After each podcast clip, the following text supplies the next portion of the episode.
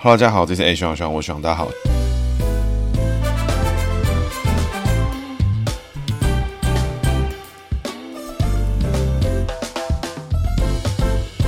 Hello，大家好，这是 A 徐徐，我徐大家好，徐又回来啦。那徐今天呢带了新朋友，是我们的新庄这边的林炳佑林议员。为什么会邀请到林议员？哈，其实我觉得大家可能会很好奇，更多听众可能对于林议员是有一点陌生的啦。我相信是这样。这边呢，为什么邀请到？我们等下再讲。我们先请炳佑议员自我介绍一下。呃，各位听众朋友，大家好，我是新北市议员林炳佑，我现在是新庄区的议员，第一届。知道没有错的话，这个林炳佑议员，A.K.A. 林炳佑啊，对不对？对对，没错。对，大家会找到林炳佑议员，其实是因为我长期就在关注一些像这种国防议题或是什么，其实不敢说是真的非常 focus、非常关注在这边，因为其实我看的还是政治的事情比较多了，好玩的部分嘛。那国防啊、民防议题，其实在最近几年是不断的被 highlight 啦，因为这个战争的风险在提高这部分。然后炳佑议员是记得没有错，应该是伞兵退嘛，还是对，是真正的怎么讲？真正的国防背景的民意代表。然后我觉得算蛮。特别，然后另外他在过去有几个重大议题，比如说像是国军的防弹抗弹板的部分，那甚至在过去也有去乌克兰参访了十几天，大概是现场看了蛮多战争的前线的事情。然后我觉得明面上看起来，坦白说，我是觉得要过来打代价很很高了，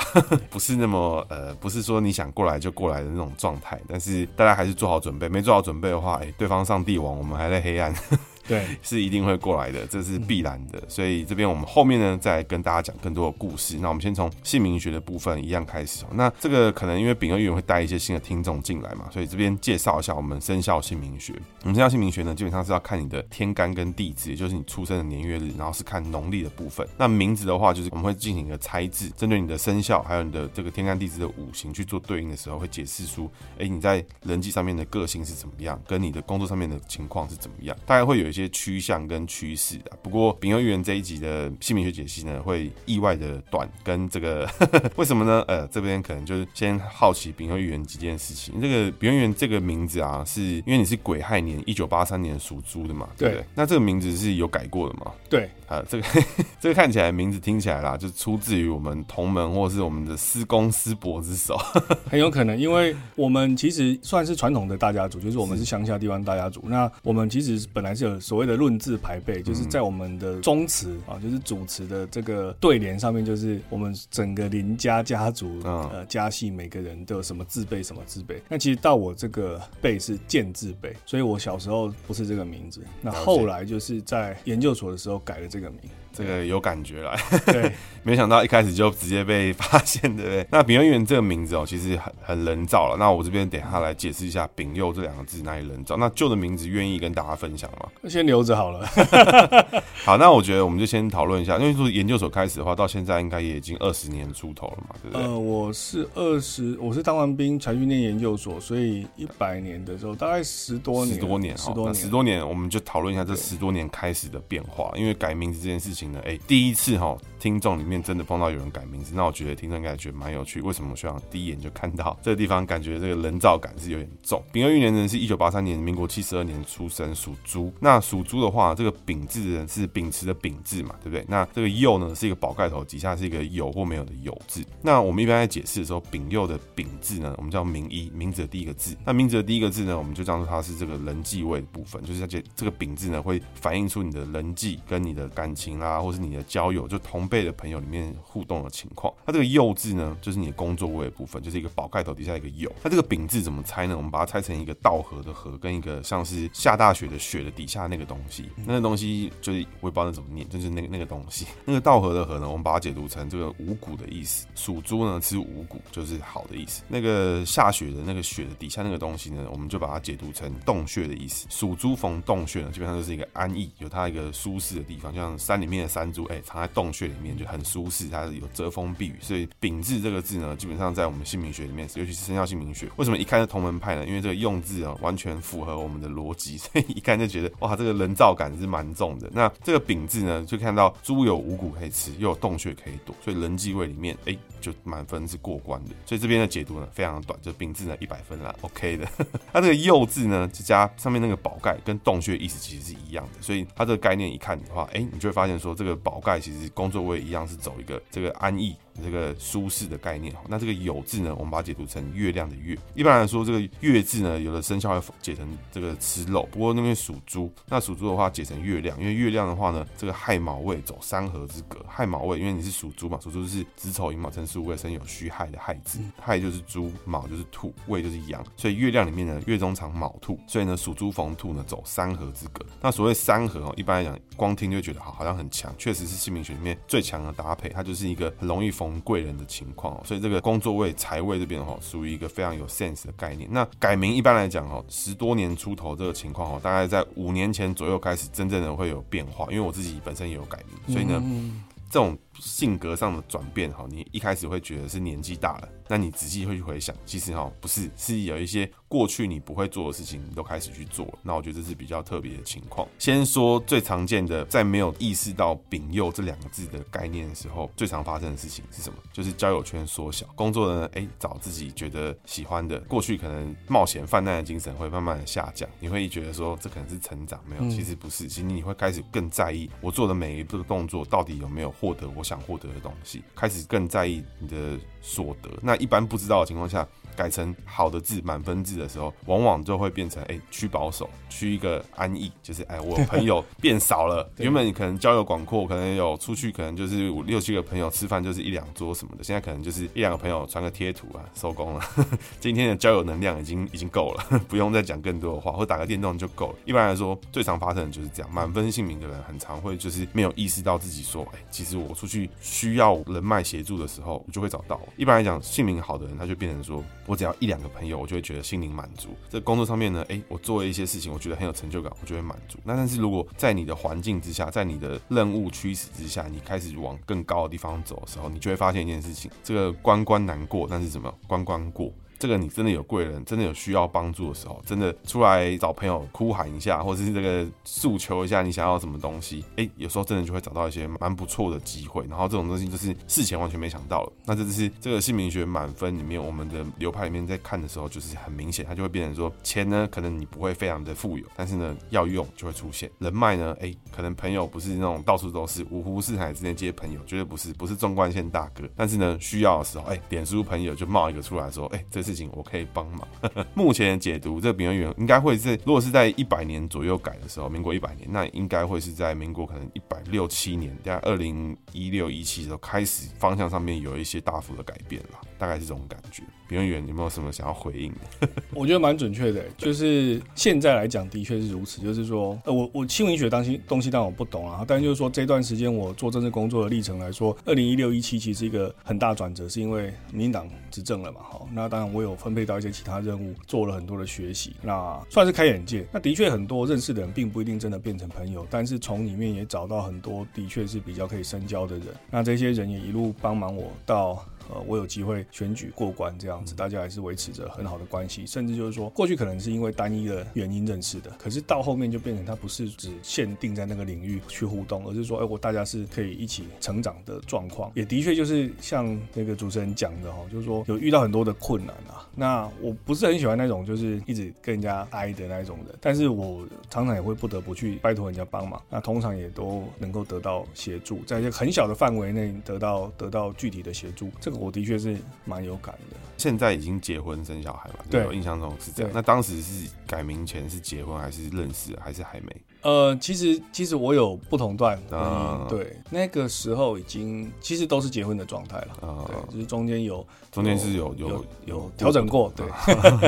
我觉得这个最大的感受了，因为前面名字我我其实不知道，但是我改成这个名字的话，其实最主要的感觉不一样，是你在面对另一半的时候，从过去是什么样，我可能不确定，但是你新的变化，你就会很追求说，他要是一个让你有。安心的感觉是一个，你在那边你会觉得得到支持，不见得是物质上，有可能是心灵上，可能就一两句话，他会关心你的状态或是什么的。我觉得会比较追求这种像猪逢洞穴被保护的感觉，这种这种感受。的确是如此，因为我觉得在很多方面，大部分生活上的我几乎都可以自己自己自己搞定，然后基本现像年期带小孩也是。那呃，我觉得有另外一半的支持比较重要，就是说不会在某些。你觉得思绪混乱或是需要沉淀下来的时候，你你还要去面对这么复杂的外在环境，尤其是我们做政治工作的人，坦白讲，外在的压力是很大很大。那那你总是要有一个可以包容你的情绪的，然后或者是说陪你一起沉淀的一个对象，这样。这这应该会是新的，因为。丙祐这个字，如果是在这几年之间发生的话，那就是应该你的感受是是清楚的。然后一开始你可能会觉得是是成长，但你后来回想，你会发现有些价值观是跟你现在跟过去是。差蛮多的，就是哎、欸，怎么以前从来不会这样想？现在你会觉得我我只要能够有所得，有获得成就，慢慢的一步一脚印的，哎、欸，这种你会觉得哎、欸，这样很不错。那我觉得整体来说，姓名学解析就是满分格局，然后是人招位满满，就是第一时间哎、欸，这个没有套过招嘛，对不对？对，而且而且这个面其实是我自己选的。嗯就是因为很多老师都是会给你一个组合嘛，对，他应该会给你大概六七八个字。我我忘记，因为有点久了，对对，对。所以这这是我自己选的。这个取法，这个字也是我我们这本我们这本派会给出来的方式，所以一看就嗯，当时就在想说，这应该有改过。有有有。好，那我们觉得我们就来聊一点这个平庸议员的这个背景啊，因为我觉得其实应该蛮多人是好奇，因为就这种这个过去，其实在国防议题上面、外交议题上面，其实过去从这个体系出来的事务官啦，或是这种中间分子，大部分都是以泛蓝背景为主。那呃，平庸议员怎么会开始从民进党这边投入这些相关的议题？我觉得有点反过来了，很多人会以为我是先参与政党工作才开始对议题有兴趣，其实不是了。我是一九八三年生，那我七岁开始会看报纸的时候，刚好爆发第一次波斯湾战争。那那时候的报纸，因为那时候只有电视跟报纸，没有其他的媒体，偶尔会有一些电台，但是电台比较少提这类议题。那我算是很喜欢看报纸、很喜欢阅读的人，所以我几乎那时候整个刚进入小学的时期，就几乎都在看波斯湾战争的这些报道，所以我后来就对军事非常有兴趣。到了国高高中之后，也几乎都会在学校里面去的图书馆去看这些专业的军事杂志啊，就一直对这个议题保持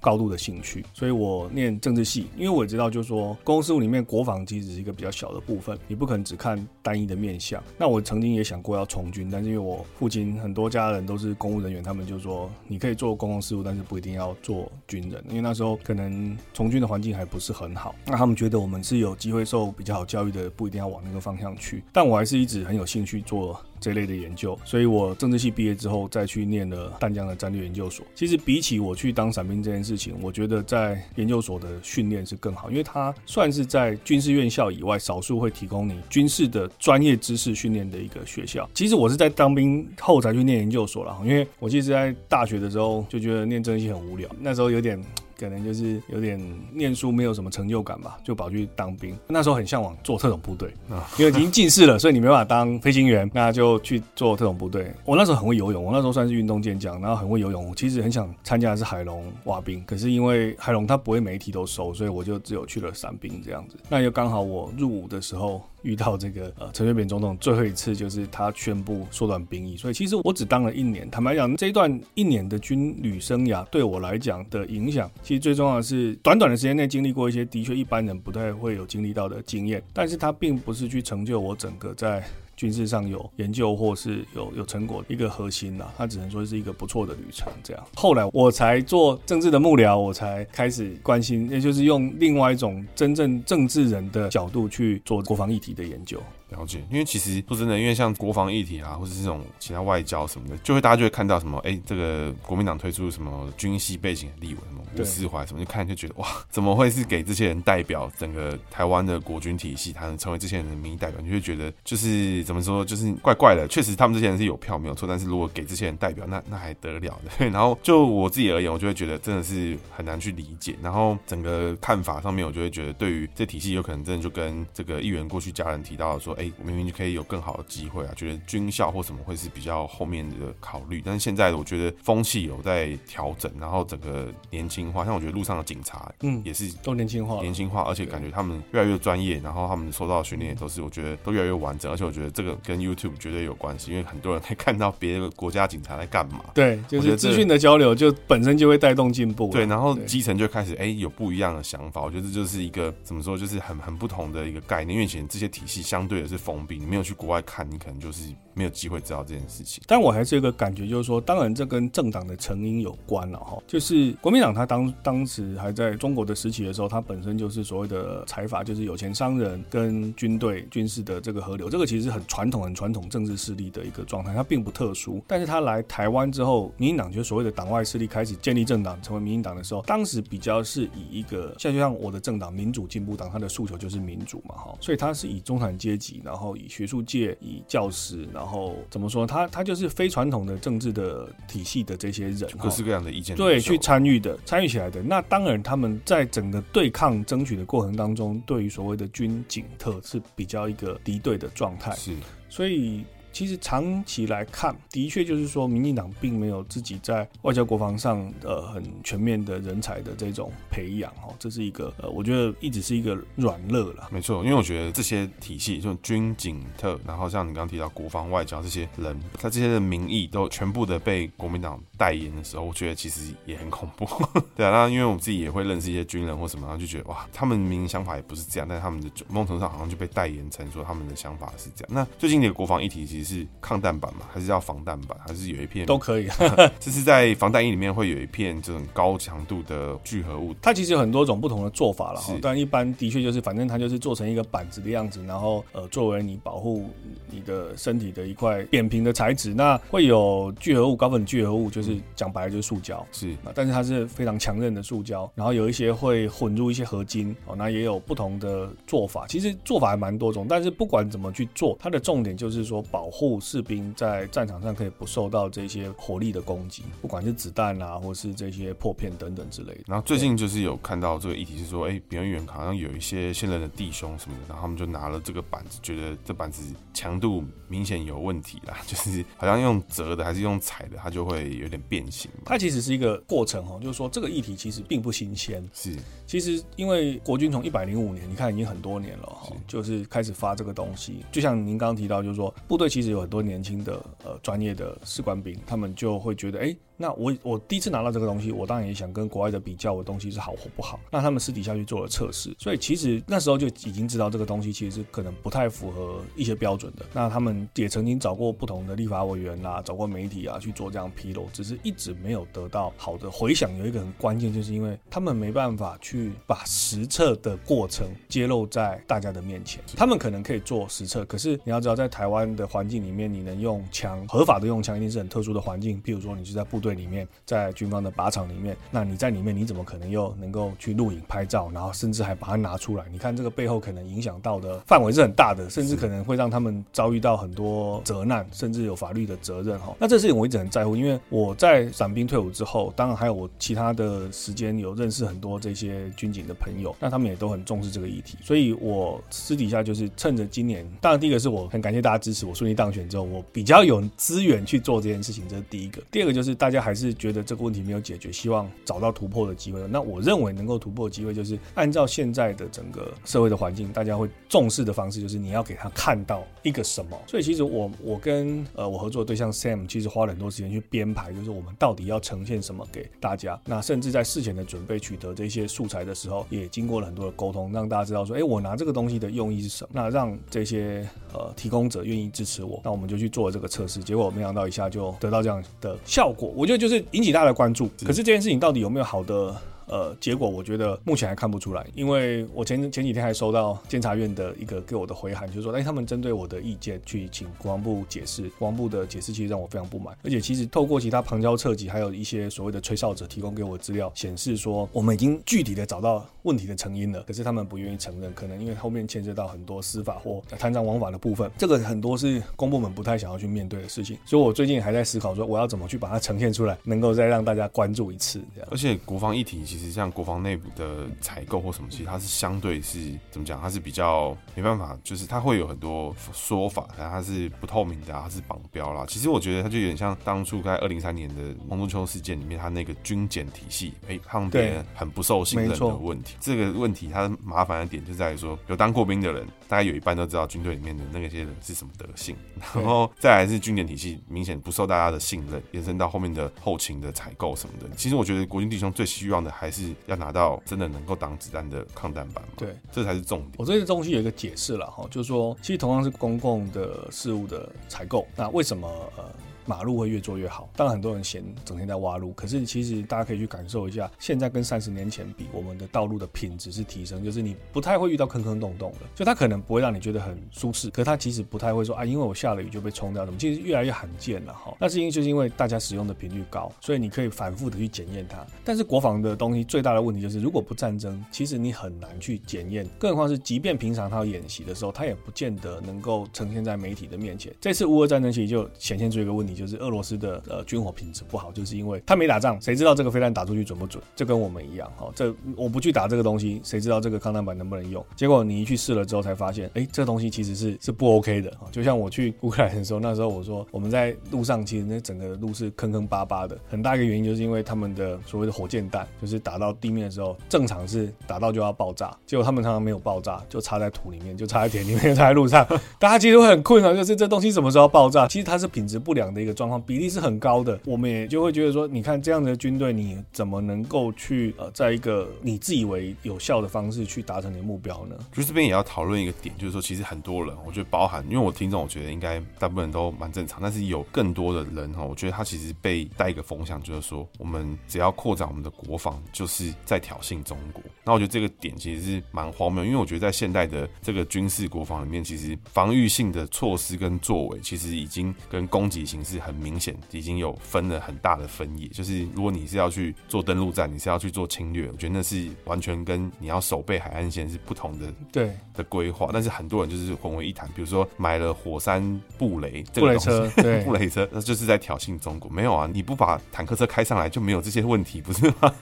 因为刚好前两天有一个很蛮热门的话题，就是公视他们找了这个反战学者，对对对，跟跟汪浩大哥的对话嘛，哈，里面这个反战的卢老师他。提到的某些观念，后来我看到有一些朋友其实讲的其实非常好，就是说你反战跟反侵略是不同的概念，你不能把反战跟反侵略挂钩在一起，因为我们现在就像呃刚刚主持人提的，我们并没有去侵略别的国家，所以我们所有做的准备只是反侵略而已。呃，那这个反侵略的核心其实也是反战，所以当他以反战的理由去呃希望限制我们自己的国防建设的时候，其实我觉得这个有点本末倒置。再就是他我自己的文章里面。最批评的其实是忽略现实了哈，就是说想要侵略台湾的是中国自己讲的，不是我们讲的，没有人去构建出这个东西。那至于所谓的挑衅，是你要有很多很具体对他的伤害，那才叫做一种挑衅。就是他会动不动跑去你的家门口，比如说我们讲一般的挑衅，就是哎、你看出车祸的时候，那个跑下车拿着球棒的才被叫做挑衅。你坐在车上把窗户关起来，不能算是一种挑衅吧？或者说你在车上然后看到。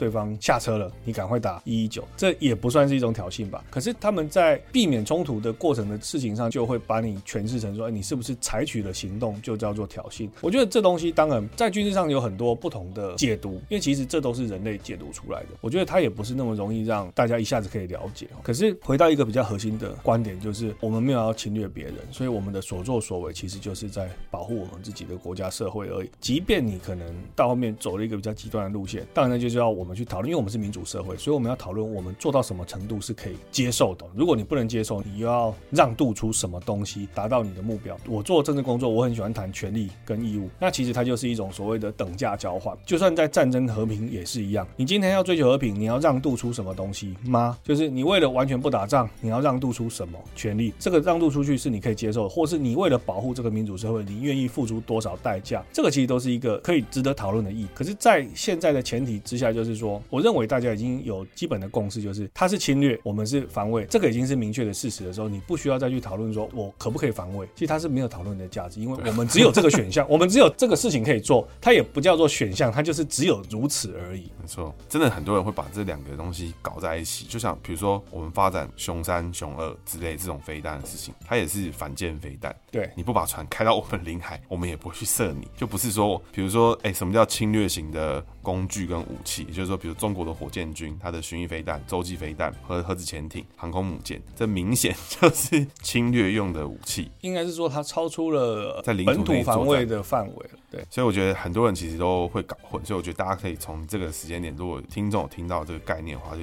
议员解释的非常的清楚，就是说，哎，这个概念是怎么样？那我觉得在乌克兰参访里面，其实，哎，大家如果上 YouTube 去搜寻林炳佑议员的话，其实都可以看到蛮多相关的。当时他甚至有拍了很多像 Vlog 的东西嘛，对不对？嗯。那我觉得里面提到，我觉得最有趣的一个点，会是说，呃，新形态战争这个这个 term，我觉得是乌俄战争里面给大家最大的启示。然后再来是，我觉得有一个地方，呃，几件事情可以。跟大家分享，就是哎、欸，这议员那时候有看到说，最觉得最重要的是什么？第一个是抓内奸嘛，我看到、这个、这不是我觉得啊，其实这是乌克兰朋友建议的事情。对，然后另外一个是说，呃，当民主的政权，因为现在看起来，从二零二零年之后吧，我觉得二零一零年之后，成世界上主流的对抗都是以民主的政权跟独裁政权在做对抗，所以独裁政权在跟民主政权对抗的时候，常常会以攻击民众的方式，或是以伤害这种完全不是。军事设备，不要大家不要看电影，觉得说啊，这个两方交战只打军人，没有，现在都是先打你的选票，把你选票打一打之后，你就投不出票了，然后就会换个领导人，领导人就会投降，这样代价是最低的。所以我觉得这边可以请我们议员多解释一下乌克兰那边的看法，大概是什么概念。我我先讲两个，其实呃，如果大家有兴趣去看的话，我觉得我讲的最完整的，其实是在那个呃好民文化协会那一场，他的那一场录影可能要不好找，那我回去我找一下再分享给大家。但那一场里面特别提到，就是乌克兰的转变，是因为它并不是在这次乌俄战争就变这个样子，它其实是在二零一四年的时候，克里米亚事件，它损失了整个克里米亚半岛的这个领土，那对整个乌克兰的独立自主跟他们的民主社会造成非常非常大冲击。就是我以为我可以跟俄罗斯保持一个好的关系，我以为俄罗斯不会侵略我，所以我没有去做相对应的准备。当时俄罗斯的这个部队开始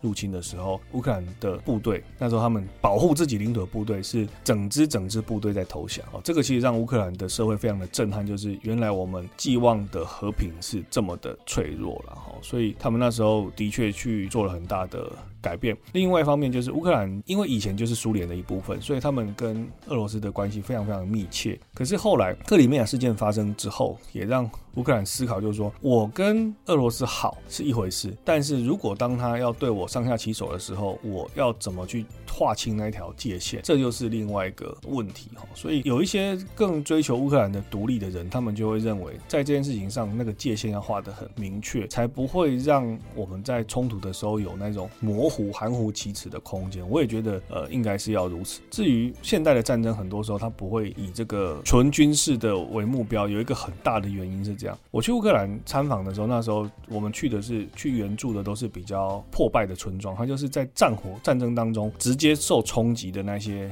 呃农村。那农村有三种最大的建筑，就是你看那个村里面最大建筑物就是三种，就是教堂、就是学校跟公所。有的地方甚至没公所，那其实基本上都是学校。那学校就是这个村庄里面最大建筑的时候，所以军队在防守，军队在进攻，它就是一个。最重要，阿兵哥睡觉、放弹药、吃饭的地方，因为你总比餐风露宿好嘛，哈，就是你只要有个建筑物遮风避雨都好。所以在炮火一开始攻击的时候，那就是一个最大目标。你觉得他们有在在当下，他在这个生死交关的时候，他会跟你在乎说，哦，我现在依照什么战争法，我现在依照什么战争公约，我要怎么样去避开这个民生设施吗？完全是不会。就是第一个，战场的现实让你没有办法去顾及后果，更何况是这个后果，它其实是要在很复杂的条件之下，你才可能会被追究。就讲难听点，你也不知道你能不能活到那个时候，所以每个人一定是以活下去为第一个重点。那第二个就是说，俄罗斯的确有曾经尝试去攻击平民的一个原因，是因为很多的。国家社会已经变成民主社会的时候，人民的意向会影响政府的决策，这是百分之一百。所以当时在过冬的时候，就冬天的时候，他们大量的去攻击乌克兰的民生设施，让他们没有电可以用，然后让他们没没办法烧这个瓦斯，希望冷死他们。那不是真的要冷死他们，而是希望透过给人民压力去改变政府的态度。那还好他们撑过来后，所以才能够一路打到现在。那甚至还是说不输了哈，就是能够希望恢复乌克兰自己原来原来的国土的范围。这个其实就是他们的保障，很重要的保障。我觉得这个给我们那个很大的启示，就是因为在这个转变之下，以前我们讲战争的重心是军事武力之间的对抗。那你觉得军事的都被消灭之后，那其他人当然手无寸铁，就会投降嘛，哈。可是现在的战争已经不是像过去那样子的时候，就是打老百姓。第一个是比较简单，我对你动手比较简单；第二个是他收到的效果虽然不确定性比较高，可是他可能让我的军队不用损失的那么多。所以这个是后来是会被考量的一个关键。但后来为什么没有效果的原因，也是因为乌克兰人有撑下去，让它变成一个不是一个可以用的方法。可是同样的一个策略用在台湾，我们台湾人能够承受吗？我其实是一个很大问号，因为他们说乌克兰其实是一个很穷的国家。那是欧洲国家里面最穷最穷，他们的月均薪大概就是台币一万块，就是台币一万块钱而已哈，就是比我们的平均收入大概少三分之一。他们的生活物质条件也的确比台湾差一些。我就想说，诶，如果就在当下我们的这个环境，我们现在生活的这些条件，让你手机停网断网一个小时，你可以接受吗？三个小时你可以接受吗？六个小时你可以接受吗？你会不会断网一天之后你就觉得天哪，这个我受不了了，对我快抓狂了。然后或者说，诶，水可能还一回事，电呢？这这么热的天气，对，还不能洗澡，然后没有冷气吹，那你可以忍受多久呢？就是你为了自由的，这个是要付出的代价哈。就是我不是说战争一定会发生，而是他们面对这种外在的威胁的时候，他们牺牲了很多正常生活中的方方面面，坚持下去，所以今天看起来还算是一个。守住的民主的一个状态，但如果台湾人在这方面没有理解的话，我觉得他们就会想要这么做，因为因为你没有准备好面对这个事情，这就是你的脆弱的点。你的脆弱不见得是你的建军备战不好，不见得是因为你的军队怎么样，而是单纯就是因为你的老百姓完全没有思考说，在战争跟断网的面在面前，或者说保护民主、维维持民主社会跟呃不能吹冷气之间，你可能选择的是哪一种价值？当初这个克里米亚半岛，他们的政治倾向是偏向亲俄的吗？还是是比较，还是看不出来？因为比如说，就是这个有点像，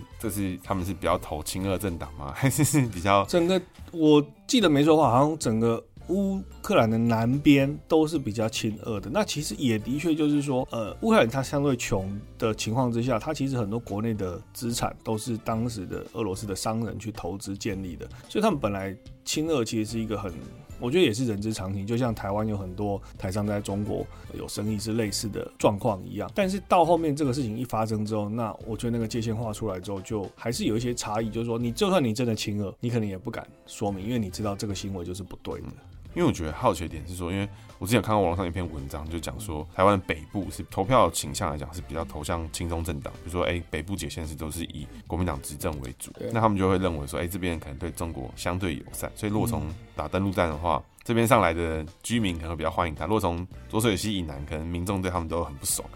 我觉得对，的确有这样子的说法，但是不是如此，倒也不一定了哈。因为其实你仔细去看，就是说我们在。譬如说以新北市来讲好了，新北市当然算北部最最大的一个一个直辖市。新北市的民进党的立委是比较多，虽然他的市长是国民党籍，但是在总统大选投票的时候，也是也是民进党籍的候选得到比较多的票。那你要说这个是蓝是绿？那譬如说在呃台北市好了，台北市。至少还有一部分的民意代表，将近一半然后是民进党的。那你要说他真的是因为亲蓝吗？因为这个社会是有在变迁，包含我们刚刚提到的，他其实是年轻的一辈会有自己的判断。所以，更何况是现在民主社会里面，你要去衡量你要支持什么样政治人物的那个价值是很多元的。我只需要一个理由就可以去投你票，我不需要全部都考量。所以，是不是单纯的要把一个政治版图当成说，哎，我在侵略的时候的选择的方案？我觉得倒不一定。反过来讲，反而是比较客观的要去思考，就是说，在先天的条件上，到底从哪里去从事这个登陆作战啊，或者说他的呃野战战略的规划，我我觉得要从客观来看，就是他做了什么样的准备，那他的设定的目标是什么？因为到现在为止，我们设定的这个所谓的台海战争的目标，其实都还是很传统、很传统的观念。那我觉得这些传统的观念也不见得适合现代的社会跟环境。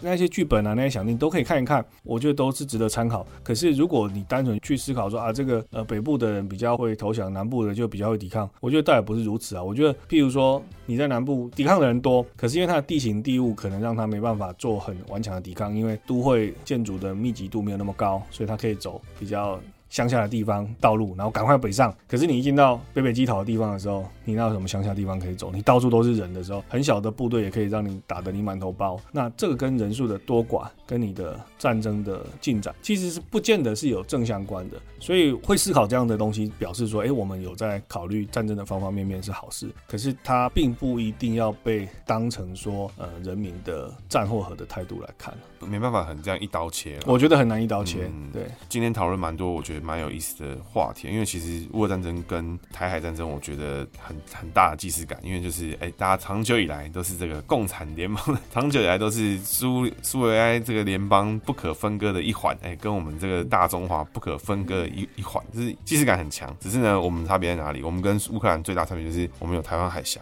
这可能价值就是 价值非常的高，就是他们没办法开车过来这件事情。我觉得是公平的啦，嗯、就是老天爷对大家都是公平，就像乌克兰有很肥沃的土壤，有很大的国土，可是它跟俄罗斯接壤，但是在这个作战的当中，这个广大领土也是它防御的一个本钱。那我们有台湾海峡，可是同时之前也有一些评估说到，我们在接受外援的时候的困难度又比乌克兰更高。大海或是陆地对每个人都是公平的，反过来你是用什么样的角度去看待这件事情？如果你要把它建设成一个对你有利的环境，你就要去做这样的准备，而不是单纯说啊，因为有一个海围着我，这个大海在保护我。其实不见得这样想，而是大海对谁都是公平的啊。这个黑水沟并不是说，哎，中国的船来它就会受影响，我们的船出去我们就不受影响。所以我觉得是要客观的去看待这个事实之后，怎么把它变成对你有利的条件才是重点。没错，大家可以看到，就是从二零一六年以来，我觉得小英政府慢慢的有在。跟军警的体系去做互动，我觉得像我自己很有感的事情是那个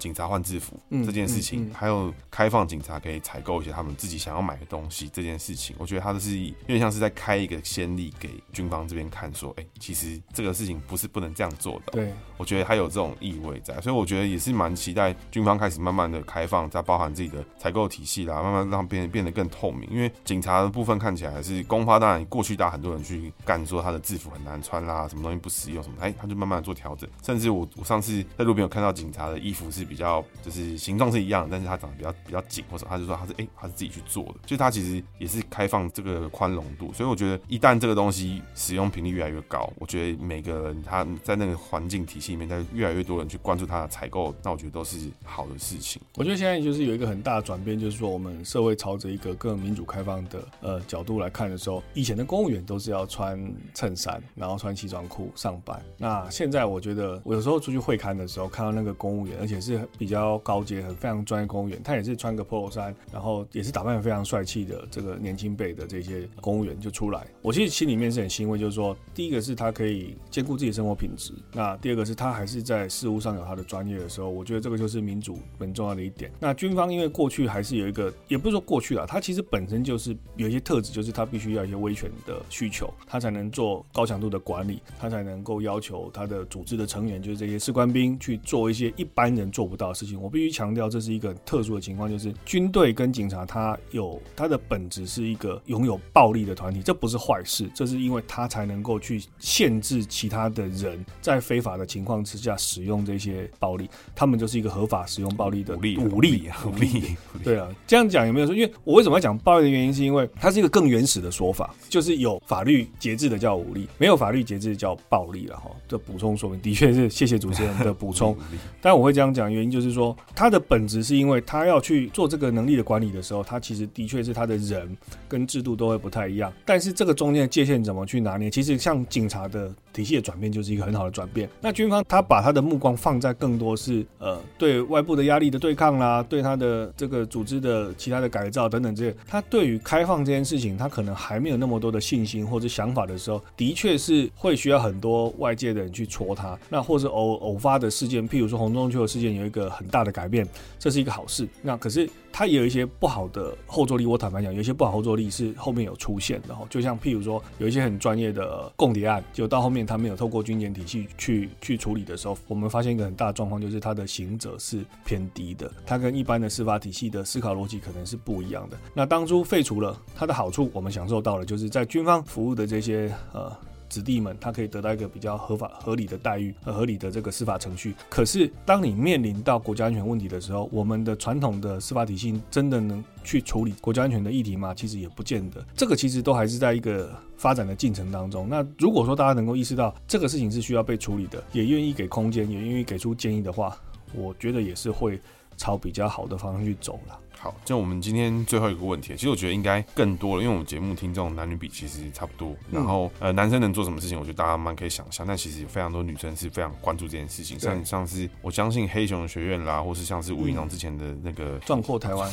他们其实有非常多的女生在参加。那我觉得女生其实也是想要帮上忙。我觉得当然第一个我看节目有看到，就是别人有提到在乌克兰那边，男生和女生能做的事情，其实当然物理上面的限制是有，但是能做的事情，他们不太会去管你是男生还是女生。那现在现阶段我们在准备期间，或是我们能做的事情有什么差异，或是我们这些事情有更多人投入了，诶，会让中国觉得说，哎，这个可能越来越不友善，我们代价成本一直在提高。那现在我们关心的人有没有什么事情是可以做？其实就是刚刚主持人已经讲过，就是说，就像。政府还没接手之前，就譬如说这个呃义务役的部分，如果法令还没有修整的调整的话，我们能做基本上都是靠民间的资源去做一个对接，包括你自己去上课训练这些所需要的技能，它其实都没有男女的限制。我觉得这个其实都是可以去去做的，尤其是在那个战争情况之下，女性她没有机会得到武力把握在自己手上的状况之下，她的确会更容易成为战争的受害者，然后甚至她没有这个组织的保护。所以我现在觉得就是说，真的想投入的人，他去。透过个人学习技巧，目前已经足够，因为到后面包含连我们的民防的体系能不能跟政府对接，都还是一个问号。但是我希望就是说，经过努力之后，民防的这些力量，它会形成一个组织性的东西，呃，来跟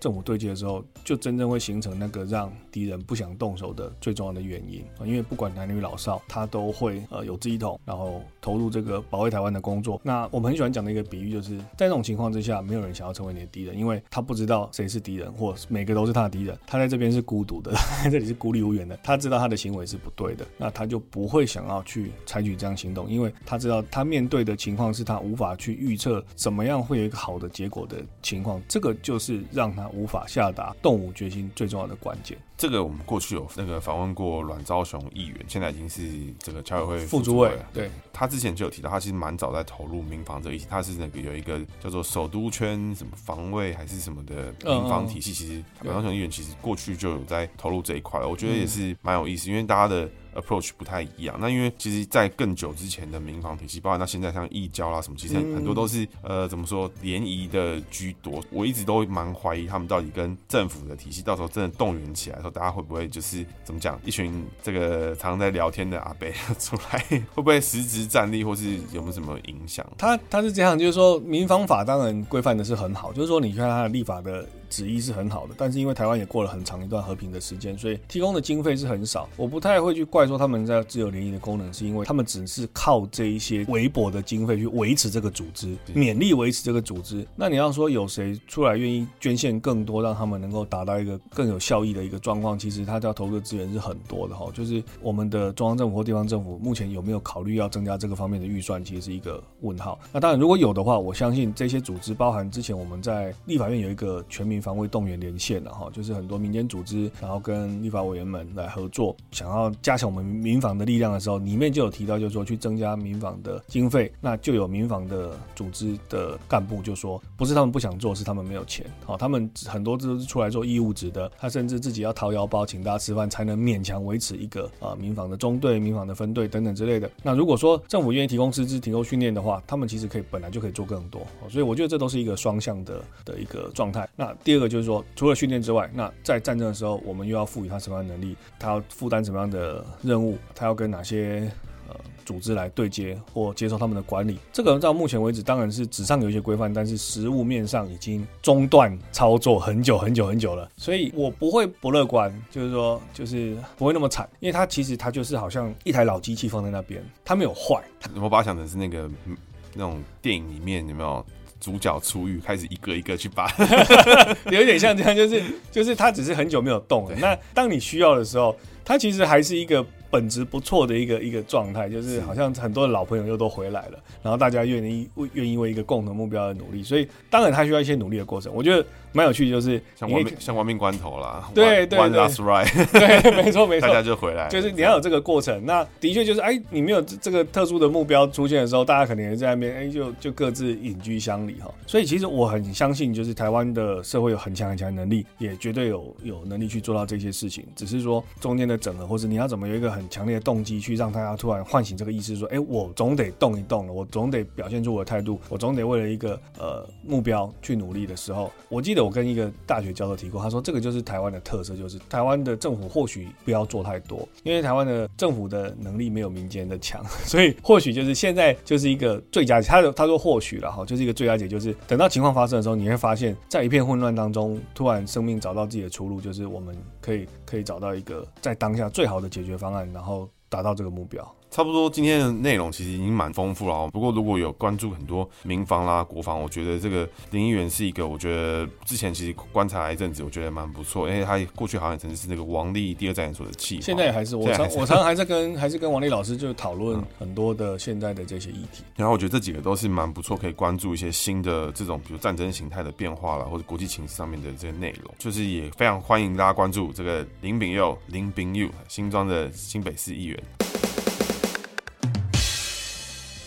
接下来是学长的姓名小教师，今天要讲的是属猪逢月哈。林炳佑议员的佑字底下呢，有一个那个有”，“有底下面有个月亮，所以呢，当属猪逢月的时候呢，走亥卯未三合之格。所以这个如果你是属猪的朋友呢，哎，你的名字里面第一个字名一，那有月亮的话，哎，你的朋友之中贵人就会多，哎，你的另一半啊，或者你的好兄弟，有可能就是属于一个非常有帮助的。贵人，这些贵人呢，其实对于你来讲，哎，关键时刻你就会拉你一把。但是呢，如果你把你自己限缩在一个比较小的范围，比较一个，哎，可能你就是比较降低自己物欲啊，或者你没有去挑战自我的时候，这些贵人对你的帮助，其实有时候可能就是呃，帮你做一些小事，哎，东西没拿，钥匙被你没带，哎，帮你拿一下。但如果你今天呢，把你的格局拉得更高，你希望挑战更困难的事情，这些贵人呢，可能就是哎，拉你一把，哎，就帮助你做了一个很重要的事情。那这个贵人的高度呢，其实取决于你自己的态度。所以我觉得这是一个姓名学之中非常重要的一个观念。那这个月字呢，如果出现在你的名字的第二个字啊，就在跟丙佑议员的事业位一样的时候呢，这时候呢，哎，你的工作上面就会容易逢贵了。那这个情况来看的话，其实我觉得，呃，当你的工作做得越努力，挑战自己的格局，不断的扩展自己的领域的时候，这个月亮就会成为你很大的助力。但相反的，有可能只是你工作不小心粗暴的时候，就会有人替你擦个屁股。那是取决于你的态度。所以我觉得这边给大家的观念就是，贵人的高度是取决于你自己的态度。那你的态度呢，越挑战越强，就越往高度高处去走的话，你的贵人就越来越猛。那相对的，如果你想亲近的朋友，你想认识的这个新朋友，他的名字里面有月，那他是属猪，但是呢，他怎么样好像就跟你弄不熟。那你要注意一件事情，你可能还不够贵，你不是贵人的状态。就这时候呢，哎、充实自己，然后你就会成为你的贵人。那如果你的亲密的伙伴，你非常好的同事，名字里面是有月，然后他是属猪的时候，那跟你又非常合作的很好的时候，你就要注意一件事情，你就是他的贵人。